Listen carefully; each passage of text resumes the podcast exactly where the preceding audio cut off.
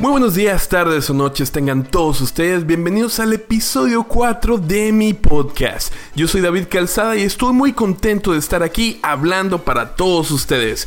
Recuerden, si te gusta este podcast, suscríbete, dale like y comparte en cualquiera de las plataformas en que lo estés escuchando. Como siempre tenemos mucha, mucha información que tú no te puedes perder. ¡Arrancamos! Estás escuchando el podcast de David Calzada.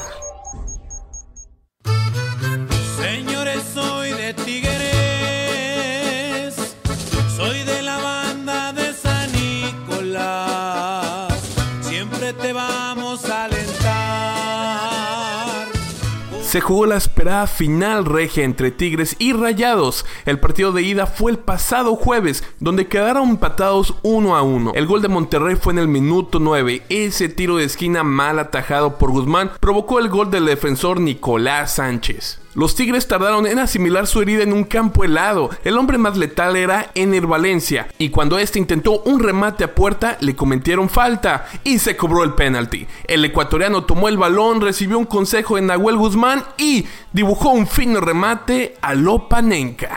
¡Ay, madre! Ya en el juego de vuelta las expectativas eran muy grandes. Una final inédita se realizaba en la zona metropolitana de Monterrey y no cabía ni un alma en el llamado gigante de acero. Más bien el gigante de acero campeonatos hasta ahora.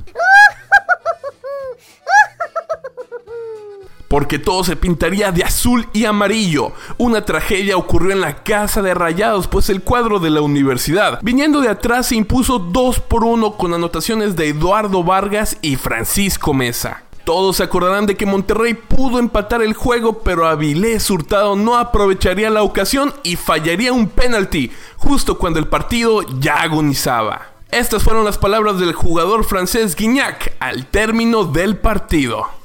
Lo logró el equipo, este un equipo increíble, gran compañerismo y lo merecemos. Sufrimos este demasiado, pero es un sentimiento increíble, es algo ganar en la casa del rival, pero como dije antes, creo que Monterrey ganó, la ciudad ganó, André Pierre Guignac, en tres años desde que llegó a México, tiene tres títulos de la Liga MX, dos de campeón de campeones, un balón de oro de la Liga MX, título de goleo y ha estado tres veces en el once ideal de la Liga MX. Sin duda, uno de los mejores refuerzos que ha llegado a México en los últimos años. Cabe destacar también la excelente actuación de Nahuel Guzmán, que se convirtió en el héroe del equipo felino atajando todo tipo de disparos. Un dato interesante es que Ricardo Ferretti es apenas el tercer entrenador que logra cuatro títulos de liga con el mismo equipo. Javier de la Torre y Raúl Cárdenas consiguieron cinco con Guadalajara y Cruz Azul, respectivamente. También, como capitán, se despide Damián Álvarez, un histórico del fútbol mexicano. Tres Conca Champions con Pachuca, Copa Sudamericana con Pachuca, una liga con Pachuca y cuatro ligas con Tigres. Un histórico sin duda alguna vivió sus últimos momentos, Damián Álvarez. Monterrey iguala a Cruz Azul, Tigres y Toluca con tres finales perdidas en torneos invernales. Y Antonio Mohamed iguala a Miguel Herrera, perdiendo su segunda final con Monterrey. El Piojo lo hizo en el Apertura 2004 y Apertura 2005. Enhorabuena Tigres, felicidades.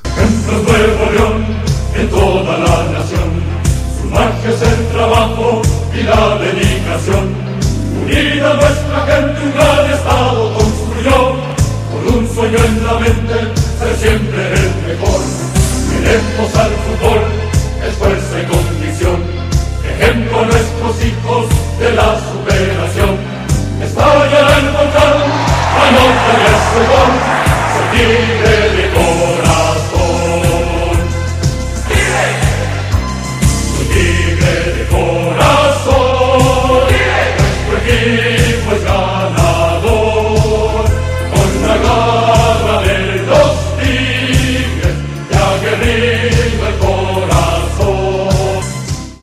Escuchando el podcast de David Calzada.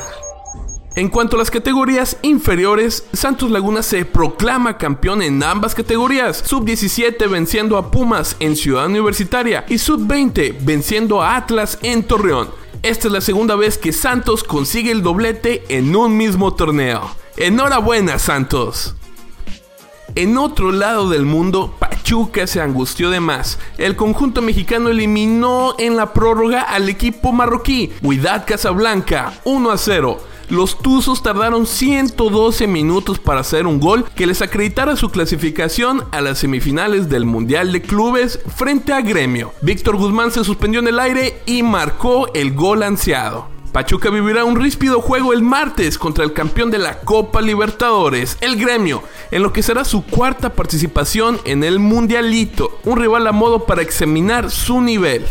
Esta vez quieren algo más que un simple cuarto puesto. Buena suerte, Tuzos. Previo a que comenzara el juego, el astro portugués Cristiano Ronaldo posó frente a los miles de aficionados del conjunto merengue junto con sus cinco Golden Ball sus balones de oro. Además, Cristiano se lució con un doblete en la victoria de 5 por 0 de la escuadra blanca frente al Sevilla. Equipo que se convirtió en la víctima favorita del uso, pues le ha marcado 27 goles en 18 juegos disputados en todas las competiciones en las que se han enfrentado. En Inglaterra, el Manchester City imbatible está esta temporada. Sumó su victoria 14 consecutiva al ganar 2 por 1 al Manchester United, con goles del español David Silva y del argentino Nicolás Otamendi. Este domingo en el Old Trafford, dando un golpe casi definitivo en la lucha por la Premier League.